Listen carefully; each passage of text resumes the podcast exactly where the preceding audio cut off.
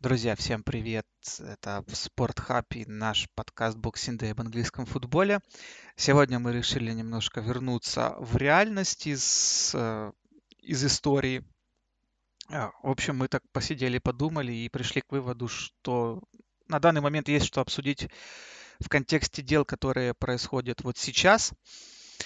И, э, наверное, начнем мы с Ньюкасла, потому что ну вот мы, наверное, эту тему уже обсуждали э, на, на протяжении прошлого года, всего эти слухи активно ходили, и вот кажется сейчас а, все-таки созрели а, шейхи из Саудовской Аравии приобрести большой клуб из севера Англии, и как бы мы понимаем, что подкупает здесь еще, помимо всего прочего, здесь еще подкупает такой контекст, что э, человек, который собирается стать владельцем сорок, является самым богатым человеком, ну, будет, наверное, да, скорее всего, самым богатым человеком а, в мире премьер-лиги, и фору а, шейху Мансуру он везет просто огромную, если я не ошибаюсь, там разница в состоянии чуть ли, ну, не в 5 или 10 раз, что-то такое, если... Правда вроде? Ну, я знаю, что да, что вроде бы состояние его больше. Насколько именно сказать не могу. Но, наверное, это принципиального значения э, такого и не имеет. Вряд ли можно сделать больше с финансовой точки зрения, чем э, сделали для Манчестер Сити, там Шейх Мансур и все остальные. Поэтому, если он сделает тоже, то этого будет достаточно для Ньюкасла. Э, его зовут, э, надо сразу сказать, потому что я об этом забуду, э, Мохаммед бин Сальман.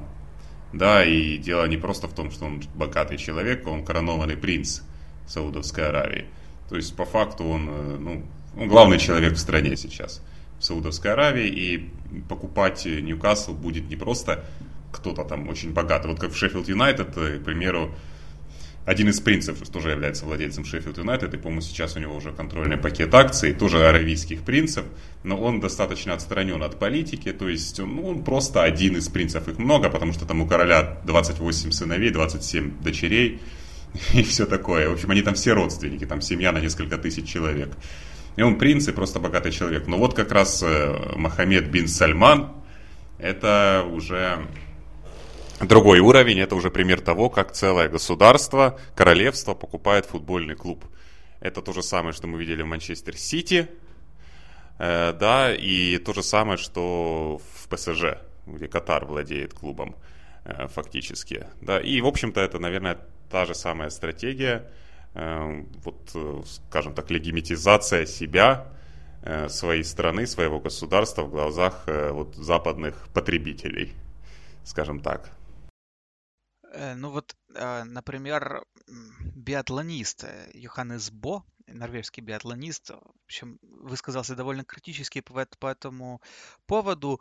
Вот, мол, это подобные мувы, да, скажем так, с покупкой больших клубов, ну или вообще клубов, да, не только больших клубов, а в Европе футбольных, которые на слуху и так далее, это как бы повод э, такой себе отмывки репутации. С одной стороны, да, ну да, так и есть, по большому счету, но Э, скажем так, ну какая у них репутация, ты же понимаешь, что э, если так по сути разобраться, то все эти люди, включая вот и аравийских принцев, они, как правило, у них есть тесное сотрудничество э, с правительством ну, вот тех же стран, в которых они покупают в клубы. И когда говорят о том, что Мохаммед бин Сальман, являясь как бы таким реформатором внутри своего государства, он там действительно много чего реформировал, сделал его более демократичным, ну, в сравнении с тем, каким оно было до этого, опять же. Э, что он при этом, да, на нем убийство журналиста, ну, это главная тема, еще поговорим о ней. И на нем э, военные, ну, военные конфликты, военные э, акции на территории других стран. Но эти военные конфликты, эти интервенции других государств на том же, в том же регионе проблемном, они проходили при поддержке там, британского, американского правительства и с их оружием. Ну, то есть, э, сказать, что они как бы... Э, скорее, это легитимизация, опять же, в глазах вот простых людей, простых потребителей каких-то, э, для которых там ассоциируют, ну, чтобы ассоциироваться с какими-то определенными брендами. Вот Манчестер Сити, наверное, это самый яркий тому пример.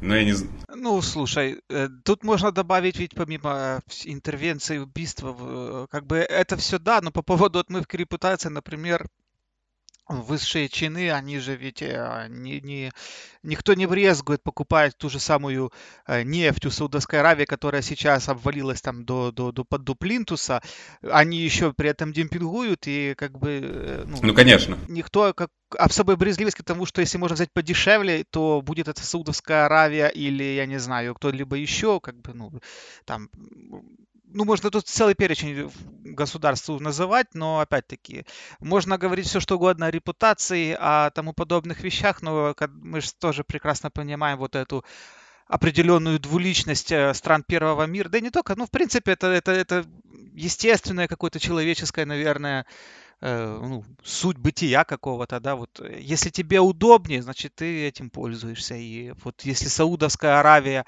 а, в лице своих, э, ну, своего руководства вот таким образом делает жизнь лучше для а, потребителей там, в той же самой Британии, то почему бы не пользоваться их услугами? И, следовательно, ну тут как бы, мне кажется, это не та тема, где стоит говорить о моральности, потому что, знаешь, каждого, каждое государство, абсолютно любое государство можно на этих двойных стандартах спокойно словить, и э, ну, глобально э, ну, ну, ну, вот меня честно, я, вот при всем при том, что мне, например, нравится вот этот весь антураж, да, который а, существует в Британии вокруг там королевы, там истории всех этих великих людей, это все прекрасно, но опять-таки мы, мы все прекрасно понимаем, что эти люди тоже никогда не чурались, а, в общем, где-то там замазаться, в том числе и в крови.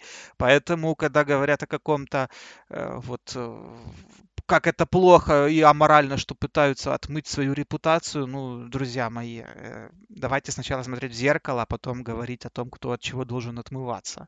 Э, ну да, да, я с тобой согласен. Э, ну, опять же, это для кого существуют эти проблемы? Ну, проблемы, связанные там с Мохаммедом бин Сальманом, с любыми королевствами, с любыми там, законами шариата и всем остальным. Они существуют там для местных жителей, да, безусловно, для кого-то из местных жителей, для многих из местных жителей это проблема. Они существуют, но они не существуют там для болельщиков Ньюкасла, они не существуют для среднестатистического жителя Британии, они никого не интересуют по большому счету, и они не существуют для правительства Великобритании, потому что для них Саудовская Аравия условно или вполне конкретно, она может быть партнером или не быть партнером. Тут все зависит от интереса одного и другого государства. А, но существуют они там для условных журналистов, для каких-нибудь журналистов Картиан, возьмем, к примеру, да, вот они, э, когда происходят такие сделки, когда вот э, ну, подобные вещи случаются, они, конечно, поднимают эту тему, поднимают тему нарушения прав человека и все остальное прочее, но это не получает на самом деле какого-то глубокого отклика. Это отклик, э, ну, определенной аудитории, которая читает этих журналистов, читает эти издания, которая там, ну, достаточно пассивно просто выказывает свое возмущения. Но по большому счету болельщики Ньюкасла с радостью примут этих э, владельцев. Тут как э, ну, Харри Реднап когда-то это все очень просто и ясно обрисовал. Сказал, что ну, болельщики это болельщики. Если завтра Саддам Хусейн купит этот клуб, и он будет бороться за чемпионство или выиграть титул, болельщики будут петь «Есть только один Саддам». Понимаешь? Потому что... Ну, это такой... Ну... Потому что он... Тут, наверное... Слушай, ну это зависит, наверное, больше от э, образа все-таки в СМИ. Давай так. Образа в СМИ, ну да, Саддам Хусейн, конечно, не сравним с этим. Э, имя вот этого чувака аравийского его никто и не знал, по большому счету, кроме тех, кто там уж изучает геополитику и пишет о геополитике в, в Британии. Естественно, среднестатистическому э, болельщику, обывателю это имя ни о чем не говорит. Он вообще имеет мало очень представления о том, как живет Саудовская Аравия. А, вот. А, ну, а болельщики в целом, они, ну вот, наверное, как... Э, их нужно, может быть, как... У них психология, знаешь, такой женщины с очень ограниченным таким эмоциональным спектром, которая, да, оценивает там своих... Э, оценивает владельцев этих клубов как э, ухажеров, да, и потому сколько они для нее делают. Вот Майк Эшли, наверное, вот если посмотреть на Майка Эшли, на Мохаммеда, Мохаммеда бин Сальмана, да, то, наверное, Майк Эшли поприятнее человек в целом. Я думаю, что любой болельщик Ньюкасла больше найдет общего с, Мохаммед, с э, Майком Эшли. Но Майк Эшли относился к Ньюкаслу, ну, не дарил ему подарки. Знаешь, он его никуда не водил и все время как-то прохладно очень относился к этому Ньюкаслу. А если придет Мохаммед бен Сальман и начнет покупать сильных игроков, начнет э, реконструировать стадион там, и так далее, и тому, самое главное игроков покупать и так далее, и тому прочее, то, конечно, они будут счастливы, и все остальное не будет иметь значения. Поэтому эти проблемы, они не то чтобы преувеличены, они просто не настолько значимы для э, для обывателя, для зрителя, для простого болельщика. Ну вот э, смотри, давай заканчивая тему вот этого негодования, да, я думаю, мы можем провести определенные параллели там, с тем же Абрамовичем или Шейхом Мансуром. И я думаю, что после вот этих историй, особенно после истории с Челси, я думаю, ничего подобного Ньюкасл уже не ждет, потому что, наверное, вот эта вот футбольная общественность, если это можно так сказать, да, как-то уже спокойно к, таким, к таким вещам относится. Тем более, что, опять-таки, ну, мы видели за эти, за это десятилетие, за, ну, 20, да, за 20 лет почти что э, неполных, мы видели большое количество сделок, когда в футбол врывались там не только люди, которые там, э, которые имеют смутный, да, смутный капита, смутную историю своего капитала там на Востоке где-то, да, ну то же самое, там те же американцы и так далее, которые, ну да, далеко не бедные люди, а, покупали там, и тот же самая история с Манчестер Юнайтед, условно говоря. Mm-hmm. А, ну, то, тут тоже ведь можно, вроде как бы, да, белые люди, в кавычках, да, там, без, без, без расизма, но вот такое вот отношение внутри. Там есть... Я думаю, что... Ну, смотри, давай так, я думаю, что мы вот к истории, как Абрамо, как это было с Челси Абрамовича, когда их не любил никто. То есть к Мансити, с Мансити относились еще более там, э, там смешно, потому что они долгое время ничего не могли выиграть. Особенно ну, смешно смотрелись они в Европе, да, и как-то над ними больше подтрунивали. То момент с Абрамовичем, который вот ворвался и, по сути, там на второй сезон Челси начал крошить, мочить, э, но вот, вот вот там бомбило больше, мне кажется. А здесь я сомневаюсь, что нас ждет ну, нечто подобная история. Но сейчас мы к этому перейдем еще. Это сложно спрогнозировать. Э, тут для начала нужно сказать, что пока сделка еще не состоялась, ее должна одобрить там э, премьер-лига, как это говорится, есть там, ну, всегда она давно существовала, как бы проверка чистоплотности потенциальных владельцев клубов, это первое, это проверка, имеют ли они прямое отношение к каким-то преступлениям. Ну и второе, это проверка финансов, как я это понимаю. Там еще есть, э, там еще есть такой тонкий момент, э, вот, кстати, о нем тоже важно сказать, а, что э, потенциальная покупка да, э, человеком из Саудовской, таким человеком, большим человеком из Саудовской Аравии э, клуба АПЛ, он там ведь может вызвать большое, он там уже вызвал, скажем так, негодование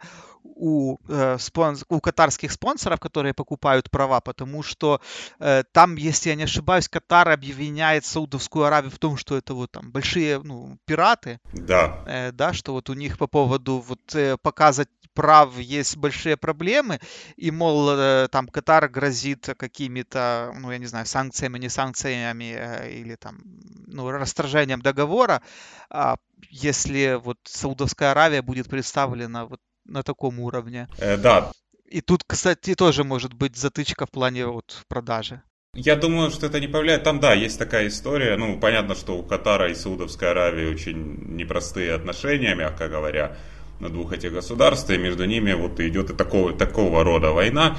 Э, Катар тоже вложился очень серьезно в популяризацию европейского футбола, в интеграцию в этот европейский футбол. Там помимо приобретения ПСЖ, они же запустили каналы Bein Sports. Э, Bein Sports это, наверное, самое... Ну, понятно, они деньги вообще не считают. Это компания, у которой там 10-12 каналов, только спортивных, которые, у которой есть права на трансляцию всего абсолютно, по большому счету. Вот, то есть это самая масштабная телевизионная компания. Естественно, она убыточная, но речь не об этом. Э, и они уже много лет э, об этом рассказывают. Там же ведь Ричард Кис и, э, и Грей, Кис и Грей, дуэт их работает на катарские деньги. Вот. И они же постоянно рассказывают о том, что это давно, давняя история, о том, что саудиты, их компания BNQ, или как она называется, которая тоже транслирует матчи английской премьер-лиги, просто ворует их картинку. Но они ничего добиться не могут, они ничего не могут поделать, потому что, естественно, там государство аравийское, по сути, это поддерживает, э, и у них у самих конфликт с Катаром. И вот сейчас они тоже пишут как бы там заявление в премьер-лигу по этому поводу, что вы приютите людей, которые ну, занимаются пиратством вашего продукта. Но я тоже, я не думаю, что это на что-то сильно повлияет, потому что, опять же, как и в случае с преступлениями, не будет прямой связи. То есть не будет прямой связи между этим конкретным человеком и тем, что кто-то пиратские трансляции премьер-лиги э, демонстрирует, показывает. Э, вот эта вот проверка, она существует достаточно давно. На нее кто кого-то не пускали, но это очень малое количество людей. Очень малое количество людей. А мы помним, что были такие люди, вот как э, Токсин Шиноватра, который был в Манчестер Сити до этого, бывший премьер-министр, э, чего же он там был премьер-министром Тай... Таиланда, по-моему. Да, или Таиланда, или Тайваня, которого потом, в общем, в тюрьму посадили. И с, по серьезным обвинениям. Но момент, на момент приобретения клуба у него не было то есть, преступлений, в которых он, напрямую бы обвинялся он. То же самое сейчас с Мохаммедом, э, с Мохаммедом, в общем. Бин Сальманом, то же самое. Самая скандальная история это убийство в Турции э, журналиста аравийского, журналиста, который очень много лет писал о политике в Саудовской Аравии. Потом он был очень критичен по отношению э, непосредственно к Бин Сальману. Он уехал в Соединенные Штаты, как бы получил то ли политическое убежище, писал там статьи о нем, но потом он поехал в Турцию в какой-то момент, и там его убили. Э, напрямую вина не была доказана, но как бы все понимают, чьих это рук дело, может быть косвенно, чьих это рук дело. Ну и в тот момент как-то тоже было, были под давлением, знаешь, эти западные лидеры, которые сотрудничали с Саудовской Аравией, и они, э, ну, в общем, они как-то отморозились от этой темы. Там, посудили, посуждали, посуждали и отморозились, как бы съехали с этой темы э, постепенно. Но теперь она снова всплывает, и они снова вспоминают сейчас по прошествии там полутора лет. Но опять же, опять же, прямой вины его не докажут, ну а с финансами там тем более все будет в порядке, и поэтому я думаю, что сделка эта должна состояться.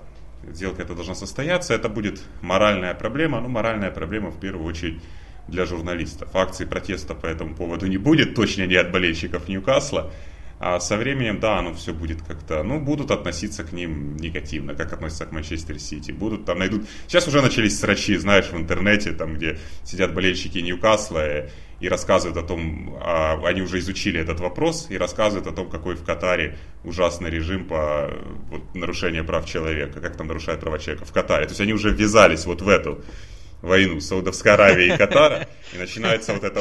Но у нас ждет новая райвелри, получается, да, между Ньюкаслом и Манчестер, такая уже так, такие будут матчи с душком. То вот, э, нет, нет, это именно Катар, то есть, ну, ПСЖ и Bein Sports, то есть те, которые выступили... А, ой, блин, я перепутал, да, вот извините. Соэ, я что-то... Соэ там как раз отношения нормальные. Так вот, э, ну, здесь уже тоже начались эти племенные разборки, потому что болельщики очень быстро подхватывают эту тему, типа, сам дурак э, в таком духе.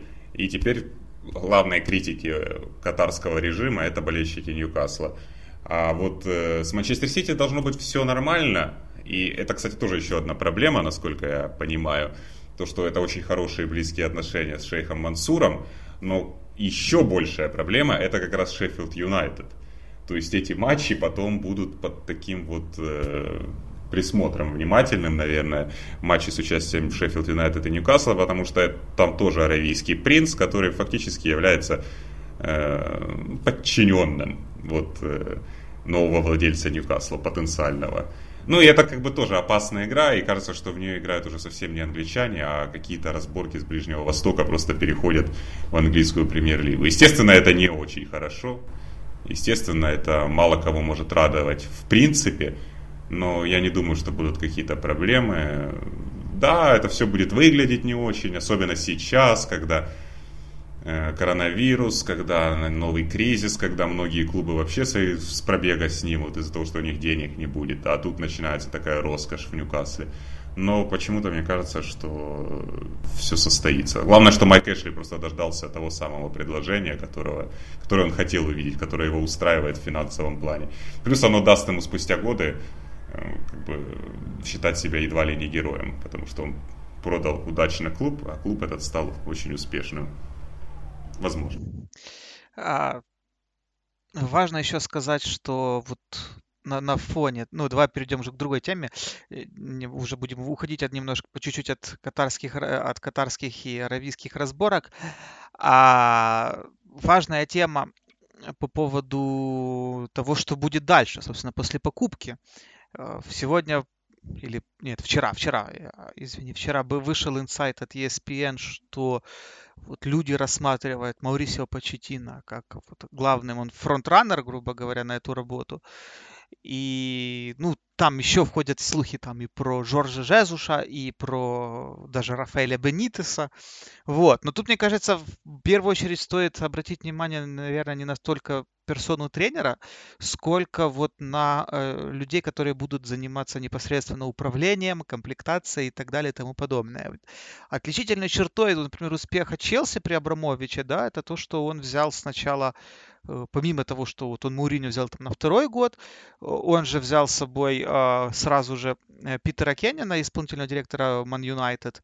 Вот. И, в принципе, на основе этого, кстати, если мы, пос... мы с тобой уже обсуждали тему того, как, как затаривался Челси, да, вот все эти траты, ну вот, как в случае, кстати, и с Манчестер Сити, вот что мне кажется тоже тут есть похожие такие моменты. Э, очень редко, да, люди брали вот готовых уже раскрученных звезд. Ну, был Робиньо, например, в Мансити, да, хотя, ну, Робиньо все-таки, э, несмотря на свой статус, ну, игрок немножко не того пошиба, вот. Но в любом случае, вот тот же Челси, да, он начинал с игроков, которые менее раскручены и, ну, грубо говоря, брал людей на вырост, скажем так. А, по-хорошему, с Мансити можно сказать, ну, то же самое, ну, чуть меньшей мере, наверное, но опять-таки, э, ну, там не было вот готовых там супер топ игроков. То есть там тот же Серхио Агуэро, э, Давид Сильва, э, ну, я, я Туре, наверное, по соку по скоку, но вот прям прям, прям людей первой величины, которые уже на этом уровне отработали и закрепились и показали себя вот как готовые мастера, такого не было. Ну, кстати, только, наверное, в Челси был Эрнан Креспо. А, вот, в числе первых покупок. А, вот. Уже потом там был Балок, там Шевченко, ну и то, э, действительно эти вот э, подписания, они немного не вписывались в этот ряд. И вот как ты думаешь, чего стоит ждать от Ньюкасла в этом плане? И может ли быть, что на этом фоне, ну просто мне кажется, что логично было бы там дать еще Стиву Брюсу проработать, как это было, например, с тем же Клаудио Раньери, а, ну и как-то вот постепенно эту всю, в общем, структуру выстраивать. Я думаю, это загадка, потому что тот же Манчестер Сити, он прошел через э, разные этапы да, в своем подходе. Начиналось, вот ты вспомнил как раз про Рабини. С Рабини там ведь вообще была смешная ситуация, которая заключалась в том, что потенциальное новое руководство Манчестер Сити в лице шейха Мансура э, требовало от менеджмента этого клуба, менеджмента, который был еще до этого, Стив Кук, да, правильно, э, который был еще до этого при Шиноватре, требовало успеть подписать звездного футболиста, чтобы и тогда они приобретут клуб. То есть договориться о сделке звездного игрока, и тогда мы как бы заходим в дело, мы заходим в игру. И вот в последний момент и случилась эта сделка э, по Рабине, и тут же была оформлена продажа клуба э, фактически. То есть одно зависело от другого. И потом тоже менялся их подход. Вот первое время, наверное, Манчестер Сити, вот вспомни, они подписывали именно футболистов, которые это тоже есть такой путь, наверное, очевидно, это подписывать игроков, которые уже засветились в английской премьер-лиге, в том числе и британских игроков, когда они покупали Лескота, они покупали Милнера, они покупали Беллами, Барри, то есть вот такие вот трансферы они совершали в то время. Ну, хороших футболистов э, на уровне английской премьер-лиги, которые выступали за средние клубы там, или за клубы чуть выше среднего. Потом у них, конечно, уже менялось, когда появился этот Чики Бегеристайн, постепенно у них все это менялось, и у них есть определенный подход в подписании игроков. Вот там 22, 23, 24 года, оптимальный возраст, потенциальный игрок мирового класса. Это их подход. Я не думаю, что Ньюкасл может так начинать. Ньюкасл может оказаться в положении того же Эвертона. Даже если у Ньюкасла будет больше денег, ну вот кого подписывает Эвертон, мы это уже не раз обсуждали, они подписывают в основном тех, кто не нужен большим топ-клубам. Как можно подписать, к примеру, Алекса Ивоби? То есть это же никакое не планирование. Ну, Алекс Ивоби поиграл за Арсенал, вот они и взяли Алекса Ивоби. Сколько у них игроков бывших Барселоны, которые не нужны Барселоне? То есть кто-то, кто как-то привязан к чему-то большому и значимую. Я думаю, что ну, на первом этапе это с какой-то степени логично, потому что на первом этапе хочется сделать какое-то заявление, хочется быстрее сделать эту команду сильнее, чтобы она быстрее на какой-то там уровень вышел. Возможно, Эвертон, если бы чуть лучше он управлялся, тоже мог бы уже выйти на стабильную там седьмую позицию в чемпионате, уже к чему-то подтянуться. У него, ему это не удается. Ну вот Ньюкасл, может быть, тоже так будет рассуждать. Изначально просто усиливать состав, искать какой-то менеджмент, может смотреть разные варианты. Я не думаю, что они сразу вот сейчас сформируют команду, и она будет работать много лет вперед. Я думаю, что они будут проходить через какие-то изменения. Само желание пригласить того же Почетина, он говорит о том, что они, наверное, хотят с одним тренером сотрудничать несколько лет. Да, почти на это же не тренер, который выигрывает трофеи. Почти на это тренер, который может там построить команду на этом уровне, может собирать команду на этом уровне, постепенно работать с ней, что он показывал раньше э, в других клубах. Возможно, они так размышляют.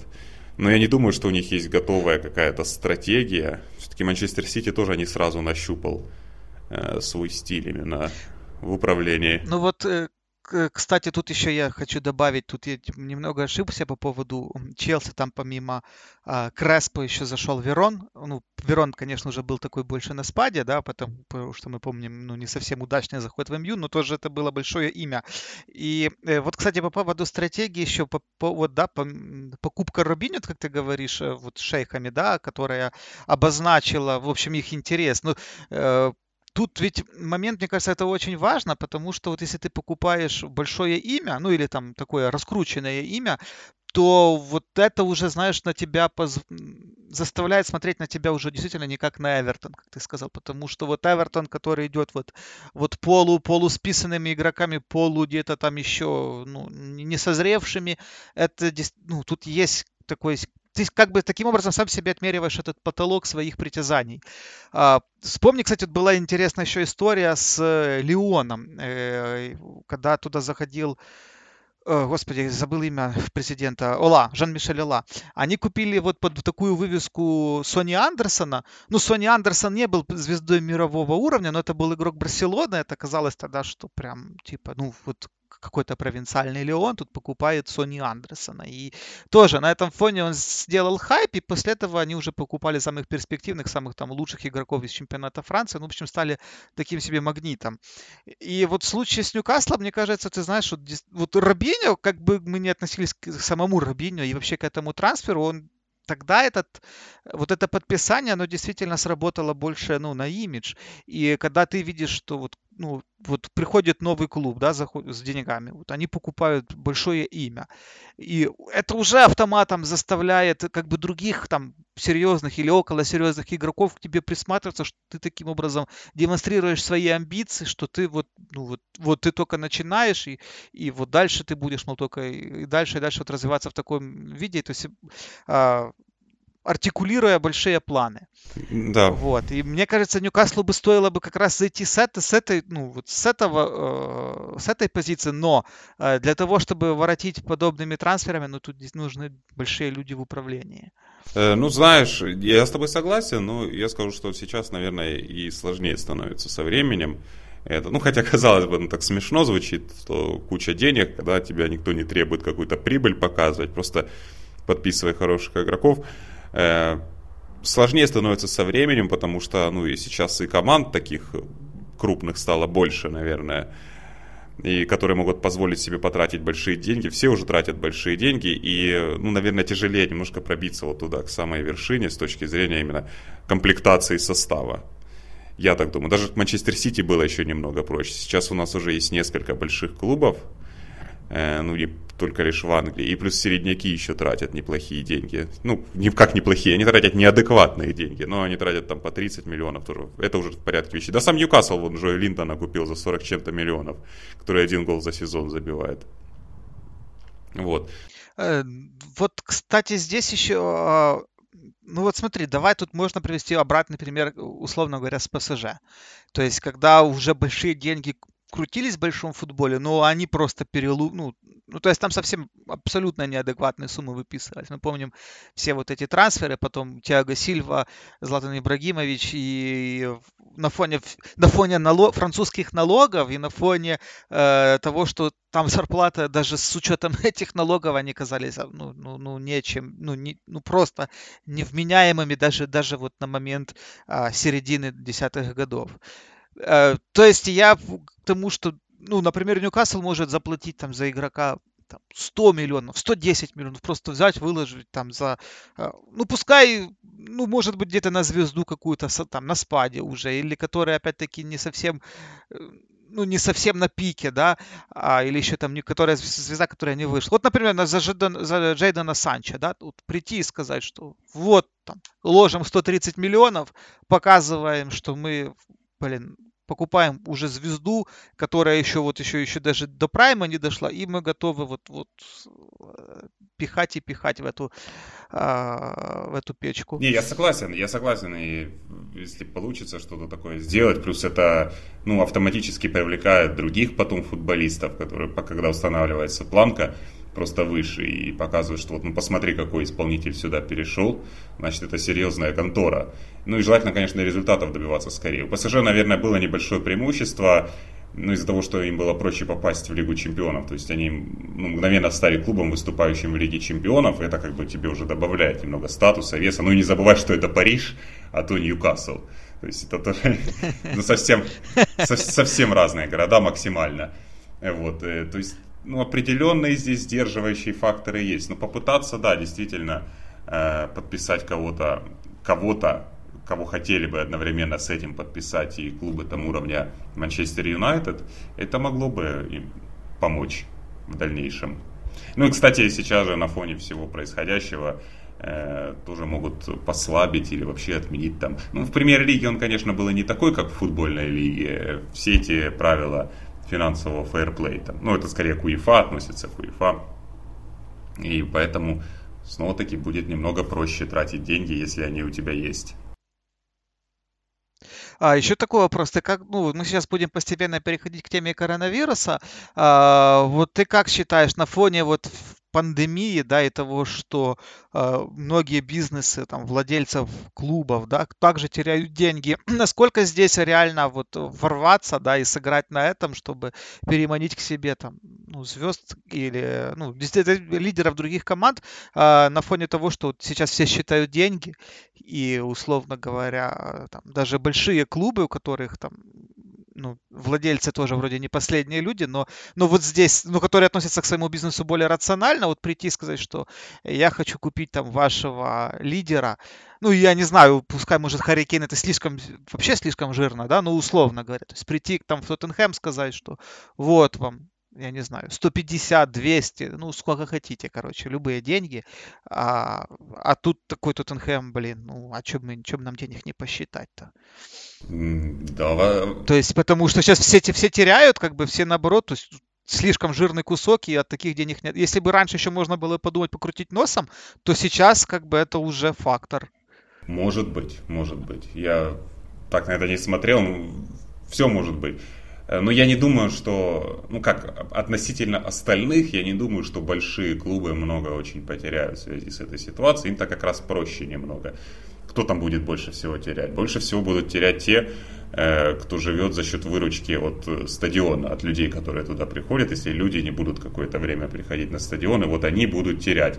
Есть же клубы, но это больше клубах низших дивизионов. В, в премьер-лиге тоже, конечно, пострадает кто-то. Но вот мне кажется, что большие клубы, которые и так очень сильно опираются финансово не на там, своих болельщиков, не на тех, кто приходит на стадион, а именно на потребителей по всему миру, на потребителей по всему миру, ну и на телеправа. Телеправа тоже это огромная часть. Вот они, мне кажется, пострадают меньше. Ну, то есть брендовые клубы, они даже пострадают меньше, чем э, на меньше, как бы скажем так, меньше по ним ударит, в общем, этот кризис. То есть расстояние только увеличится, разрыв между большими и слабыми, мне так кажется. Но, в принципе, то, что ты говоришь, я бы этого не исключал, потому что каждый случай индивидуален. Я не говорю там конкретно о Тоттенхеме или конкретно о Челси или еще ком-то. Но наверняка будут примеры таких клубов среди больших, которые сейчас будут больше нуждаться в деньгах или которые сейчас захотят сократить свои расходы, сократить зарплатную ведомость и так далее. Или просто им покажется вот соблазнительная идея, к ним придут с предложением продать звездного футболиста за огромные деньги, которые сейчас никто не даст и которые сейчас очень сложно заработать. И, возможно, эта идея действительно кого-то э, соблазнит. Ну вот, кстати, по поводу потребления, да, потребителей, которые есть у больших клубов, здесь же ведь тоже такой фактор, что э, ну, в период пандемии народ не сильно там бежит покупать там атрибутику и тому подобное. То есть, когда у людей по всему миру денег особо, ну, люди все экономят, да, люди э, откладывают, то есть уже на черный, сейчас немножко психология вообще, ну, массового такого сознания, она немного меняется. И вот в этом плане, когда клубы чуть-чуть попроще, да, у которых нет такой выручки, они теряют не сильно, а большие клубы, у которых там огромные обороты по выручке именно атрибутики там и тому подобные вещи, они как раз, может, и просядут, потому что, ну, их там болельщикам сейчас немножко не, не, не до там футбола. Ну, это сложно очень вопрос. Это... Ну, это да. Тут, наверное, мы уже больше тут порассуждаем, на, наверное, я думаю, даже ближе к зиме, когда пойдут какие-то первые выводы того, что вообще произошло и как это сильно сказалось, потому что, думаю, сейчас это еще не совсем ну, вот знаешь, как просто вот сейчас говорят, э, что страшно представить не то, что с пандемией творится, а что будет после нее. А, кто останется, кто выживет, кто не выживет. И вот как, как, как потом оттуда начинать стартовать, вот запускать всю мировую экономику, ну, вот это большой вопрос. Ну, и я думаю, что как раз э, оценить вот эти все вещи мы сможем, а, ну, несколько позже. А, хорошо, давай теперь перейдем к теме возобновление чемпионатов, э, ну, начнем мы, конечно, с АПЛ, по-моему, вчера было у них заседание, и э, ну, сошлись вроде как владельцы э, на том, что нужно доигрывать, нужно доигрывать, и нужно доигрывать, скорее всего, на нейтральных стадионах. Я вот не совсем понимаю, что такое нейтральные стадионы. Вот, например, Гарри Невилл, да, кажется, он тогда задвигал тему, чтобы вообще доиграть где-то за пределами Англии.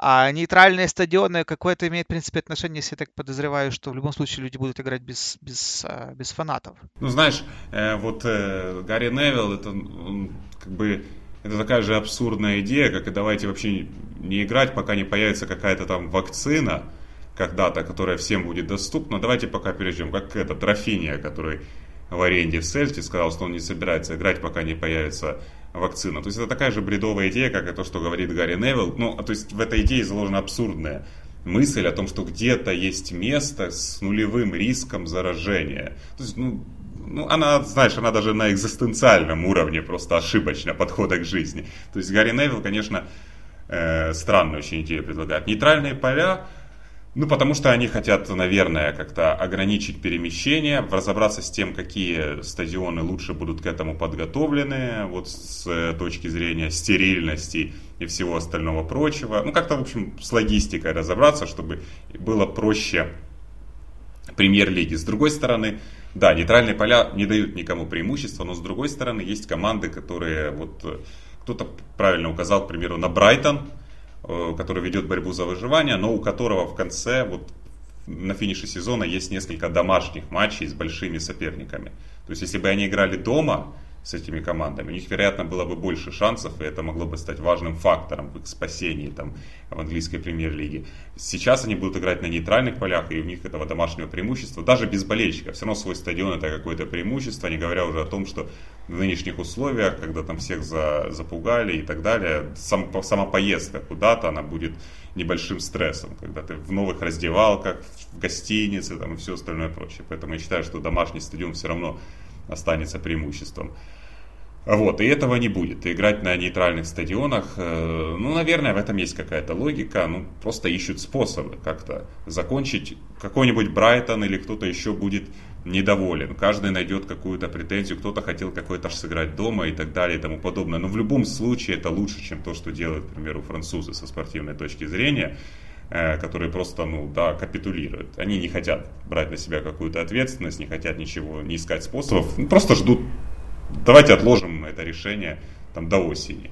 В любом случае, какое-то решение придется принимать в определенный момент, как играть и как все это организовывать. И вот там как раз э, получается хуже. С одной стороны, Тулуза, которая там имеет 13 очков, она наверняка вылетает. Но с другой стороны, они отправляют там в низший дивизион Амьен, который за 10 туров до конца только 4 очка проигрывал 18-й команде. И Амьен уже, президент Амьена уже подает там апелляцию.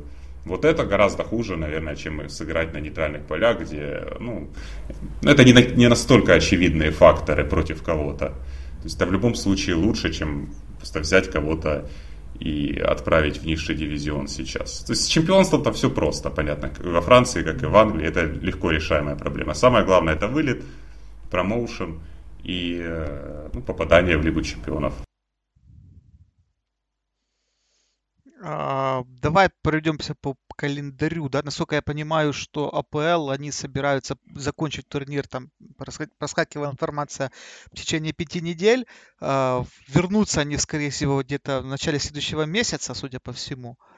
А Бундеслига у нас возвращается уже в середине. Ну, это мая, пока... Во всяком да, случае. тут давай скажем еще раз уточним по поводу того, что э, ну, это все не точно, да, они ориентируются... Ну, они конечно, это мы сейчас говорим о намерениях. Да, они ориентируются да. приблизительно, как там есть динамика определенно, как страна будет э, послаблять карантинные меры. Самое главное, что в Англии, в Германии, в Испании, в Италии есть поддержка руководства страны. Поддержка руководства страны заинтересована в том, чтобы спортивные соревнования возобновились, и они вместе с э, руководством этих лиг ищут какие-то решения.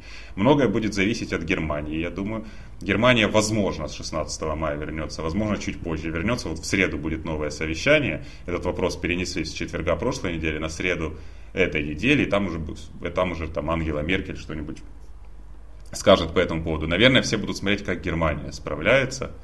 В Германии свои протоколы. Он... Ну да, Германия здесь в авангарде процесса идет потому всего, потому что они, если даже мы берем опять-таки сроки, они раньше всех сказали, что они начнут, да, что они продолжат.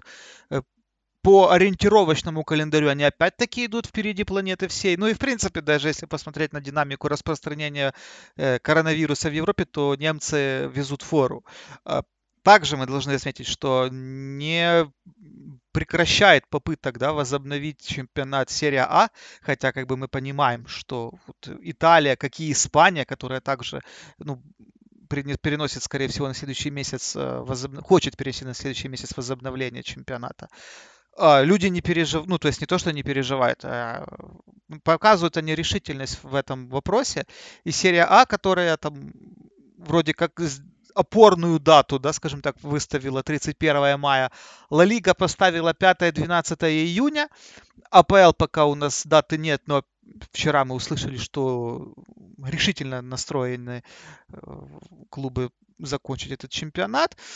И интересный момент с Лигой Чемпионов. Э, с Лигой Чемпионов, которая, э, ну, УЕФА, опять-таки, планирует, ну, тоже на отдаленной э, такой перспективе, зак- зак- закончить э, розыгрыш, э, начав, начав его, собственно, 7 августа. Там еще не совсем известен формат, как это они видят, но, в общем, я так подозреваю, УЕФА хочет все это хозяйство провернуть uh, уже после того, как все чемпионаты будут закончены, и после этого уже uh, довести до логического конца розыгрыш самого, самой Лиги Чемпионов и Лиги Европы. Но вот я не знаю, не совсем понимаю, как они хотят это сделать, учитывая, что если вот стоит дата вот у них ориентировочная 7 августа, а мы понимаем, что ну, в нормальное время, там та же АПЛ, она начинается как раз тоже где-то вот в это время, то э, ну, на... не совсем понятно. Да, ну, да, но все же как бы меняется, но на данный момент старт нового сезона не только в премьер-лиге, в любой стране он ориентировочно на осень переносится, то есть он стартанет позже, есть же система, осень-весна. Просто мы привыкли, что в августе начинают. Но по факту начнут в сентябре, ну, согласно нынешним планам. И да, УЕФА хочет, чтобы все сначала закончили свои внутренние турниры, и это логично, ну, чтобы определились с тем, кто участвует в Еврокубках в следующем сезоне, и определились по спортивному принципу. И УЕФА просит всех э, как бы, к концу мая уже предоставить свой план действий. То есть, если вы не можете продолжать, то какие-то должны быть весомые причины, как там в тех же Нидерландах, где там запретили массовые мероприятия до конца лета, так категорично. Вот у них как бы есть уважительная причина, тем не менее им нужно будет определиться с тем, кто выступает э, в Еврокубках. Вот. Я не, ну, много вот этой вот критики, там, УЕФА, все на них постоянно бросаются, но это просто тренд такой, знаешь, в интернете, где все должны обязательно сказать, что футбол это не самое важное в жизни, там, и все остальное прочее, да как вы смеете, как будто кто-то предлагает сейчас ворваться, вот начать играть там со зрителями. Все как раз постоянно повторяют, что вот ну когда будут для этого условия начать. Но ну, это нормально, то, что они планируют. И мне кажется, УЕФА ни на кого особо не давит. УЕФА себя ведет абсолютно адекватно в этой ситуации. При этом вот даже, да, глядя на этот нарратив, кажется, что УЕФА сама готова пожертвовать розыгрышами Лиги Европы Лиги Чемпионов в этом сезоне. Этого ну, сезона, любом... если на это понадобится, как бы, ну, ситуация к этому подведет. Да, как раз это представить можно, что Лигу Чемпионов и Лигу Европы этого сезона не доиграют, либо доиграют в сокращенном формате, вот как там говорят, финал четырех, там, э, вот в, в таком духе, одна четвертая там из одного матча и так далее. То есть УЕФА в любом случае идет на какие-то компромиссы, ну, абсолютно нормально пытаться найти э, решение и что-то, и что-то планировать. Я не вижу в этом никакой проблемы страшной. Ну да, здесь просто, понимаешь, сам по себе а, авторитет УЕФА и вообще их репутация, да, они себя зарекомендовали как, а, ну, в общем, люди, которые жадно гонятся за а деньгами. Кто нет? Здесь... А кто вот... нет, понимаешь? Ну, кто нет? Ну, все... Ну да, ну, э, тут я в этом я вот с тобой согласен, и просто к тому, что вот они в этой всей ситуации идут себя как-то более, там, рациональнее всех, и, в общем, готовы первыми взять на себя этот удар, и они же это сразу сказали, что давайте с чемпионатами разберемся, а в Евро Еврокубке то уже как получится.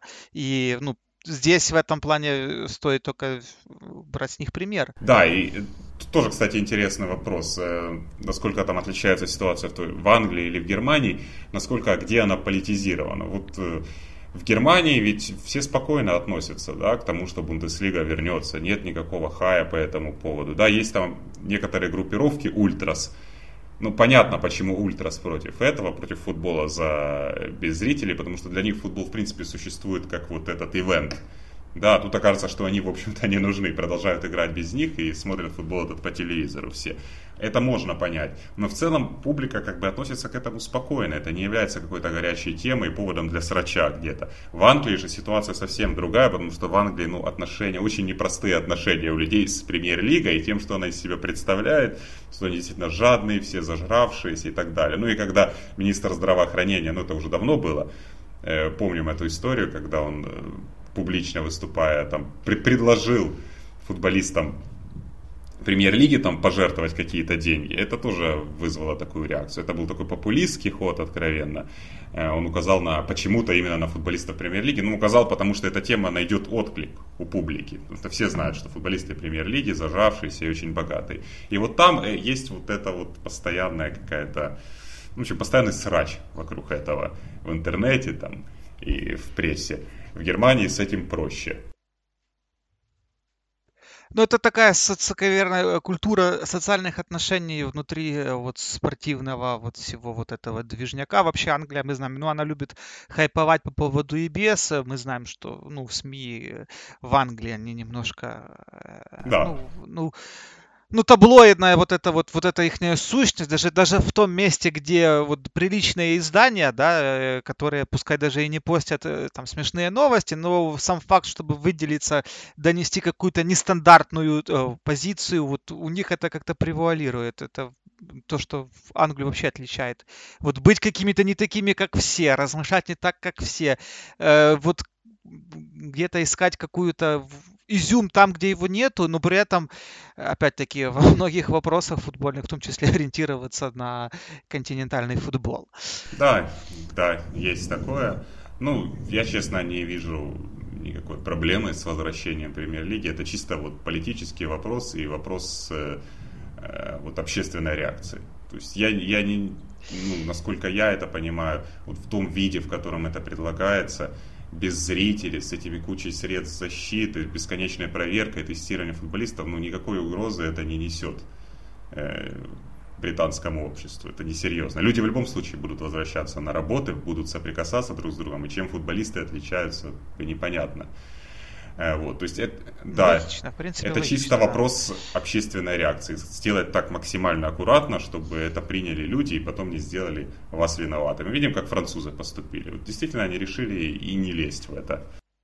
А, ладно, будем мы на этом заканчивать. А, в общем, оставайтесь здоровыми, а, следите за гигиеной, а, Подписывайтесь на нас в соцсетях, поддержите нас на Патреоне. Дмитрий Липский, Иван Громиков, Спортхаб, подкаст Boxing Day. Услышимся!